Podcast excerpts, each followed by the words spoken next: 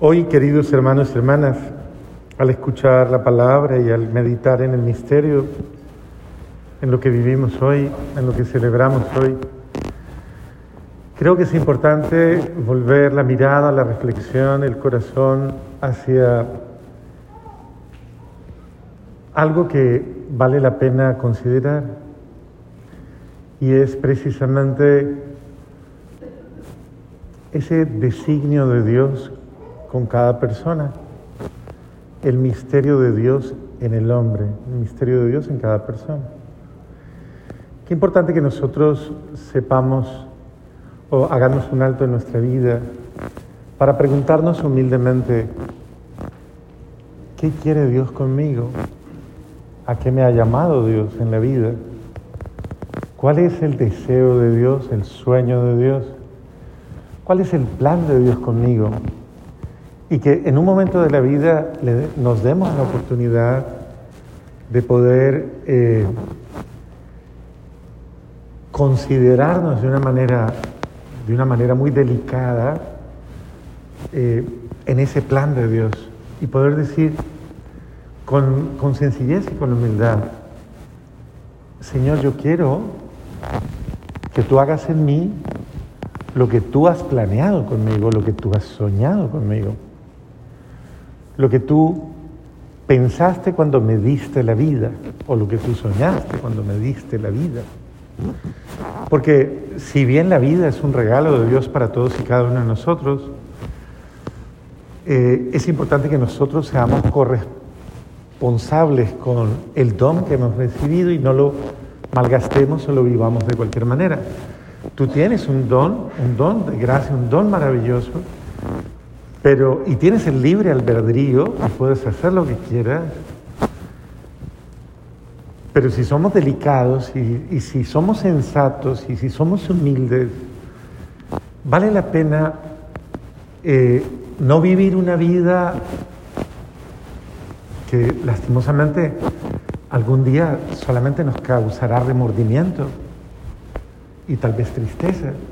Ustedes no saben lo que duele a las personas adultas que han malgastado su vida, el mirar hacia atrás y ver cuántas desatinos, cuántos, cuántas malas decisiones en su historia. Y, y creo que estamos ante la posibilidad eh, de tomar mejores decisiones para nosotros. Y una mejor decisión es una mejor manera de vivir, es una mejor manera de, de, percibirme a mí mismo, de reconocerme, de, valorarme, de aceptarme, de amarme, de quererme. Eh, esto es supremamente importante porque si yo no me quiero a mí mismo, pues yo voy a buscar, voy a andar en esa carencia, siempre buscando quién me dé el valor que yo debería encontrar en, en mí. Eh, y esto, pues es, eh, esto, esto sería muy triste porque, porque la primera persona que debe tener la capacidad de descubrir cuánto vale es uno mismo. Cuando observamos el misterio de la Santísima Virgen María, sin lugar a dudas, encontramos que esa madrecita eh, no es una criatura ingenua en el sentido, o tal vez no, no podríamos decirlo simplemente como esa ingenuidad, en, ese, en, esa salud de corazón, sino como eh, ignorante de sí misma. Al contrario, yo veo hacia la Santísima Virgen María una mujer muy consciente de lo que vale, de lo que ella es, de lo que ella significa. Es una mujer, es una mujer podríamos decir, amante de su existencia, ama su razón de ser.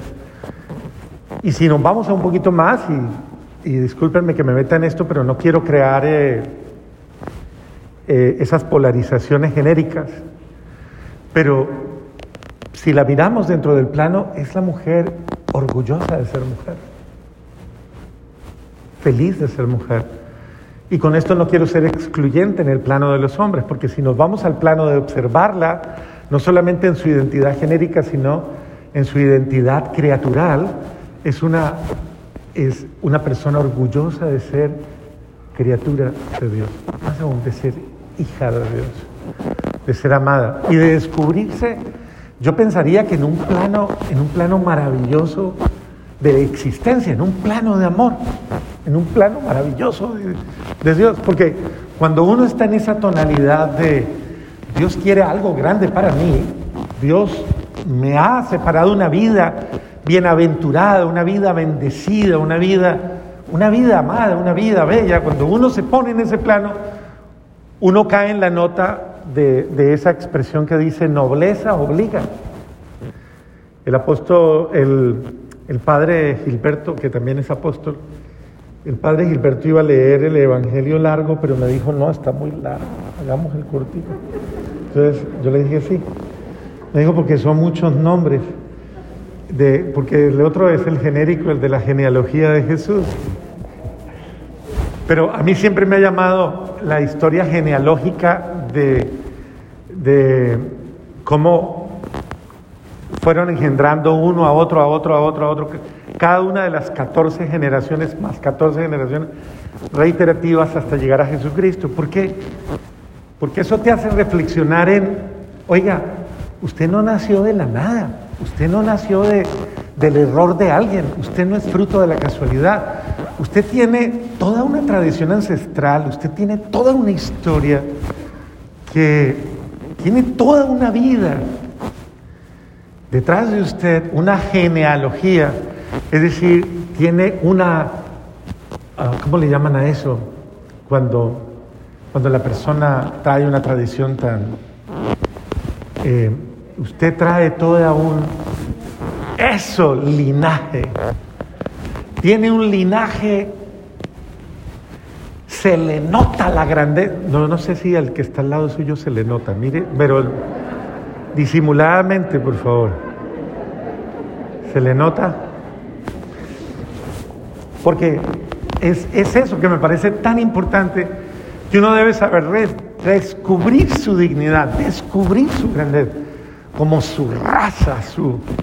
Yo les he contado muchas veces esto que a mí me llamó muchísimo la atención y me impactó mucho. Alguna vez que tuve, eh, estaba en una, en una parroquia que me correspondió hace muchísimos años y eh, un día que hicieron una feria del pueblo, eh, trajeron el mejor ganado de todos los lugares, el mejor ganado.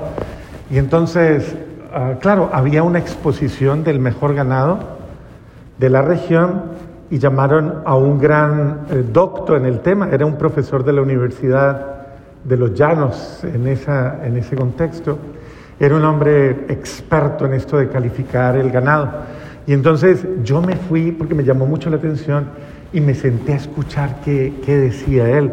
Y entonces comenzaron a sacar los especímenes, las vacas, los toros, todo. Y él iba diciendo cosas tan bonitas de cada uno de ellos eh, que a mí me impresionaba, me impresionó muchísimo. En un momento se detuvo, se detuvo en una vaca que la vaca era fenomenal. Una vaca, Dios mío, qué vacota dirían los toros. O sea, era una vaca muy bien puesta.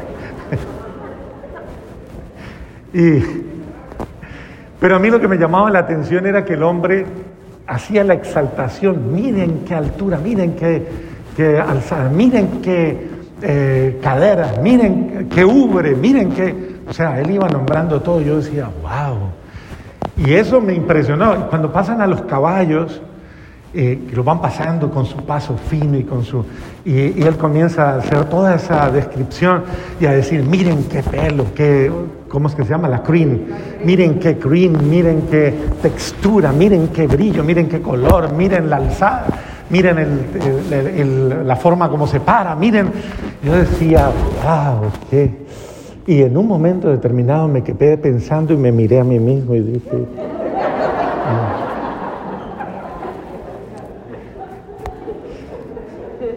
Y a mí, ¿cómo, dirán que soy yo?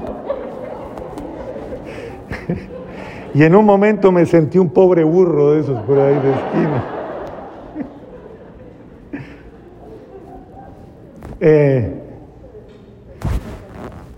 Pero miren que es importante cómo nosotros asumimos lo que somos y asumimos nuestro linaje, nuestra dignidad, con garbo, con elegancia, con distinción. Nobleza obliga. Yo soy hijo de Dios. Yo soy, yo soy de sangre divina. Y no de casta humana, de las que pasan y se mueren y se acaban simplemente, sino de casta real, real, de una gran realeza. Y por eso eh, me deben valorar. Y yo debo ser valorarme, pero yo quiero que tengas en cuenta una cosa, ese valor que tú esperas que los demás te den, no te lo van a dar si tú, tú no te lo das a ti mismo, si tú no lo has descubierto. Y en ese sentido es importante que tú redescubras el valor de tu vida.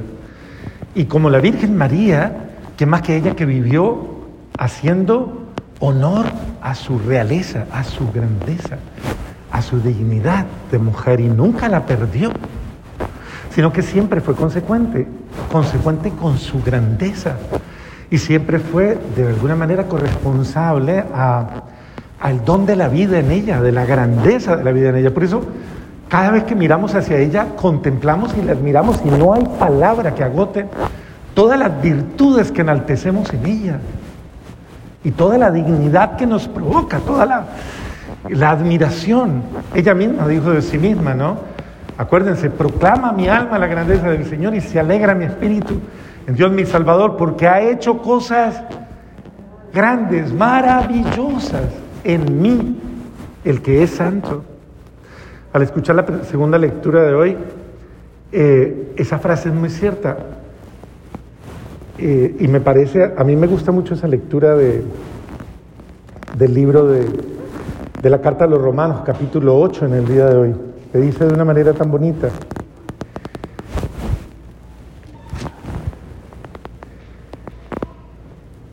Ya sabemos que todo contribuye para el bien de los que aman a Dios. Todo contribuye para el bien de los que Dios ama, dice otra traducción. Esta dice de los que aman a Dios, pero conozco otras versiones que dicen de los que Dios ama. Todo contribuye para tu bien. ¿Han escuchado una frase que me parece muy cierta? En tiempos difíciles, en tiempos duros, en tiempos complejos, en tiempos de prueba, en tiempos de adversidad, donde somos probados, muchas veces probados, probada nuestra casta, probada nuestra fortaleza, probado nuestro, lo, lo que somos verdaderamente, cuando nos ponen a prueba. Y hay una frase que a mí me encanta que dice que los cisnes, los cisnes se peinan en las tormentas. Los cisnes se peinan en las tormentas. Eso quiere decir que eh, precisamente, como dicen, ¿no? Para,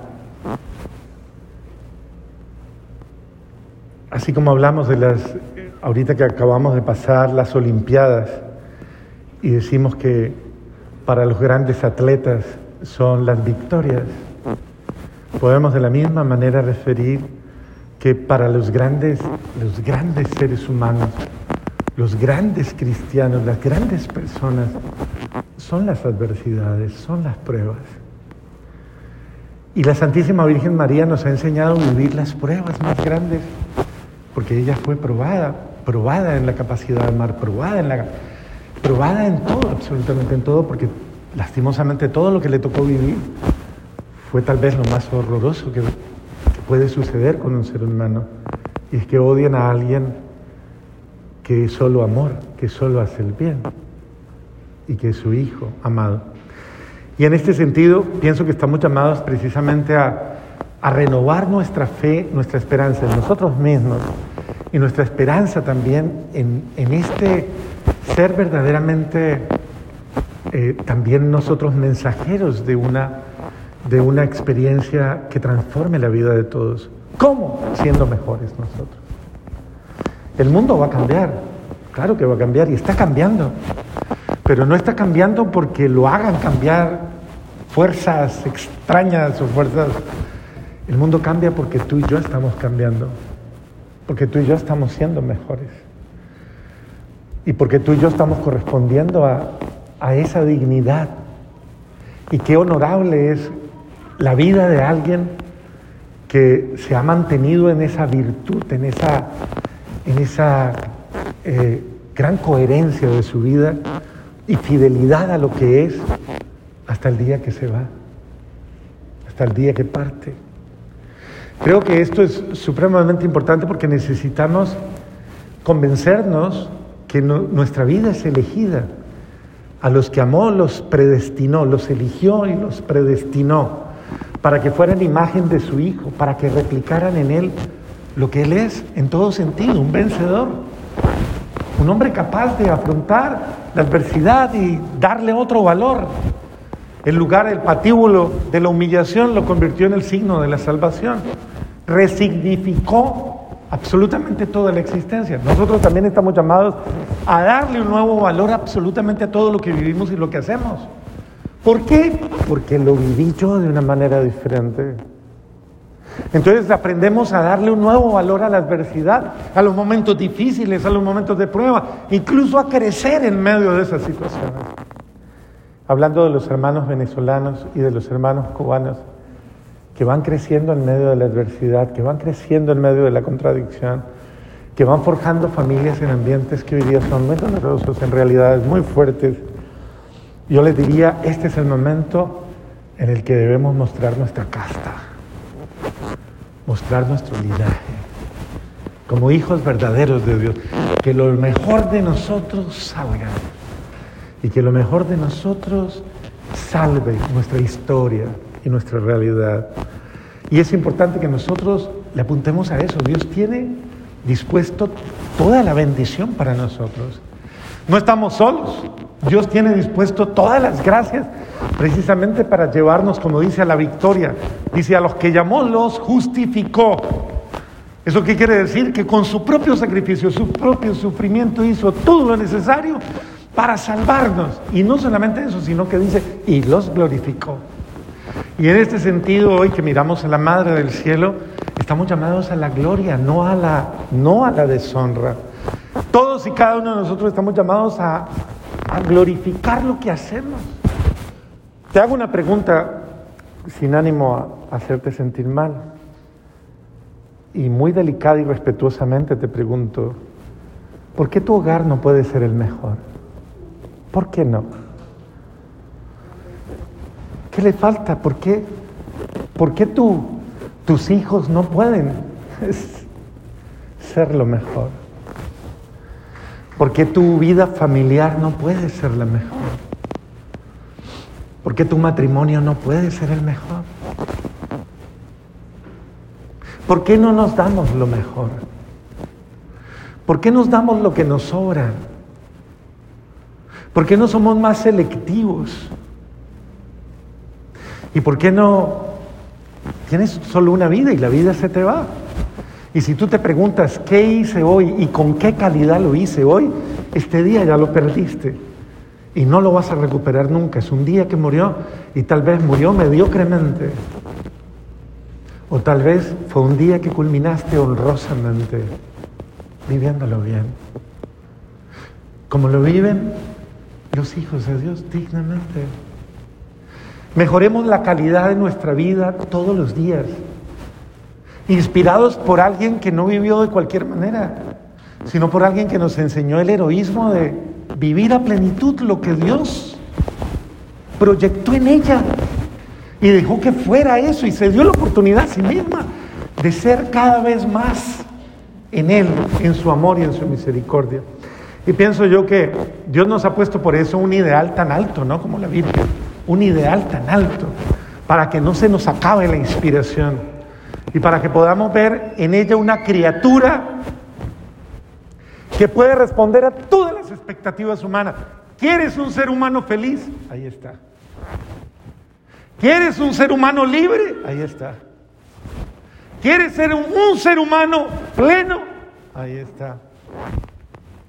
La mujer más maravillosa, ahí está. Lo que pienses, lo que quieras, llevado a la plenitud, ella lo agota como criatura. Y en este sentido, qué importante que nosotros podamos volver nuestra mirada hacia esto que Dios, hacia esta realidad que Dios nos muestra, porque en ella nos está diciendo, yo quiero que tú seas como mi mamá, yo sea, quiero que tú seas como mi hija amada, porque es la hija del Padre Celestial. Y también es la esposa del Espíritu Santo. Yo quiero que tú repliques lo que yo hice en ella, lo quiero hacer contigo. Eso es lo que te está diciendo Dios. Así que aspira a más. Lo que hice en ella, lo quiero hacer contigo. La promesa para él es promesa para ti. Porque esa niñita de Nazaret pudo. Preguntémonos, como dijo, decía San Agustín algún día que estaba en crisis y se preguntaba cómo eh, él estaba en una situación tan precaria de su existencia y se quedó mirando en un momento a los grandes santos y se dijo a sí mismo, si ellos pudieron, ¿Por qué yo no? ¿Por qué yo no? De la misma, de la misma forma, creo que es importante que tú también te plantees en este momento, si ella recibió el don, la gracia, si ella pudo, ¿por qué tú no? ¿Por qué no podemos ser mejores? ¿Y por qué no podemos ser más felices y llenar de calidad este mundo? María ha venido a este mundo para enseñarnos lo que es vivir a plenitud como seres humanos perfectos en el amor. No nos conformemos con menos y que sintamos verdaderamente cada uno de nosotros, cada vez que cerramos los ojos, podamos decir, me siento orgullosa, me siento orgulloso de no haber vivido hoy en vano, de no haber vivido hoy mal, de no haber desperdiciado mi vida en nada. Me siento orgulloso, orgullosa de haber podido hoy actuar, sentir, proceder como el ser humano bendecido, grande que soy, amado por Dios. Y que en este sentido no nos dejemos apabullar por nada ni por nadie, ni por contradicciones, ni absolutamente por nada. Porque Dios es grande en quien decide, como María, dejarlo ser grande en, en Él.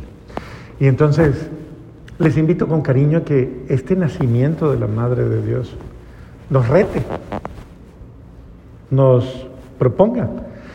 Eh, me llama mucho la atención de la historia del de, el cacique,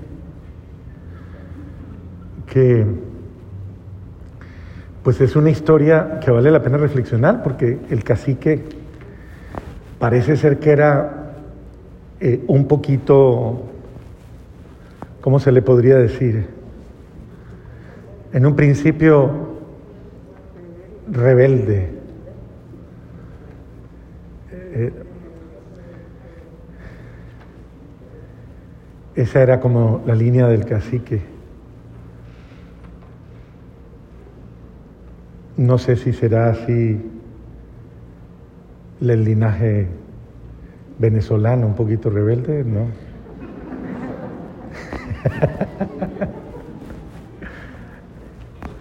bueno, el cacique era un poquito fregado y, oiga, y me impresiona porque él tuvo el signo, él tuvo la visión, él vio a la Santísima Virgen María, hizo bautizar a su pueblo y vuelve y se pelea y se revela otra vez y no quiere porque obviamente es un hombre al que le duele la injusticia, es un hombre sensible, pero es un hombre que tiene que tener un puro corazón porque la bienaventuranza dice, los limpios de corazón verán a Dios. Y él había visto a la Virgen. Y él la vio.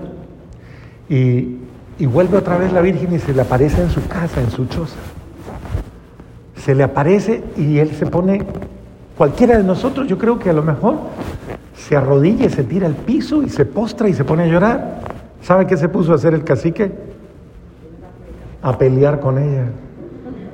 Bendito. ¿Ah? Y en un momento determinado la empuja y la saca de la casa. Curiosa, ¿no? Esa historia. Y dice que cuando la empuja y la saca de la casa, ella se va. Pero él queda con el puño apretado. Y cuando abre la mano, brilla una luz en su mano. Y parece ser que es la la imagencita, ¿no? ¿Cierto? Como una medallita, como una la imagencita de Coromoto. Pero el bendito era tan resabiado que hasta lo tuvo que picar una serpiente para bajarle un poquito la, no sé, la soberbia, la adrenalina, la, no sé. Y sin embargo ese momento especial lo sana, la Virgen lo sana.